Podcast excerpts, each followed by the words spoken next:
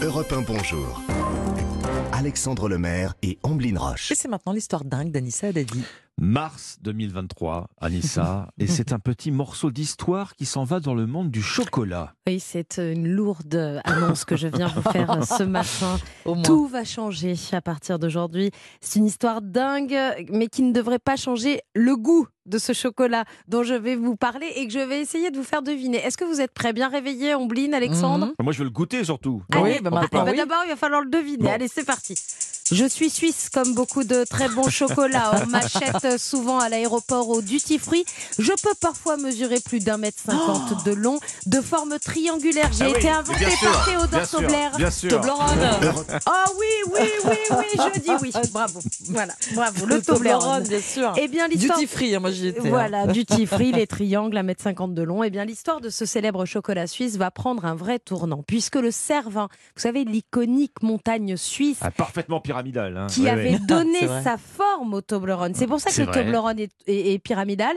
Et le Cervin qui est sur la boîte, eh bien, va disparaître de la boîte des Toblerone pour Mmh. être remplacé par une montagne plus stylisée, ce Ah qui oui. veut tout dire et ne rien dire Mais à C'est la vrai. fois. Mais vous, savez, vous connaissez la raison pourquoi Ben il oui, change oui, parce que l'usine qui fabriquait le Toblerone en Suisse s'est délocalisée en Slovaquie.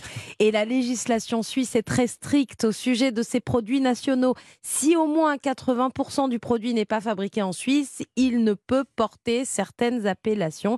D'ailleurs, à cause de cette nouvelle usine, l'appellation chocolat suisse va aussi disparaître de la boîte du Toblerone. Il n'y aura plus écrit chocolat suisse, mais établi en Suisse depuis Ah oui. 1908. Les- Petite les- nuance. Tout les- change. Les, les petites subtilités de langage. Plus de Cervin, plus de chocolat suisse. Bon, deux nouvelles rassurantes dans cette terrible information que je vous porte ce matin. L'ours, qui est l'emblème de la ville de Berne, lui restera bien présent sur les nouvelles boîtes de Toblerone.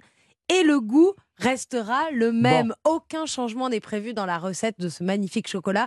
Ou si vous prenez vraiment le temps de le déguster, moi je ne sais pas comment vous faites vous, mais moi je le suçote pour garder les petits bouts de nougat. Bah, écoutez, vous faites comme vous voulez. Voilà.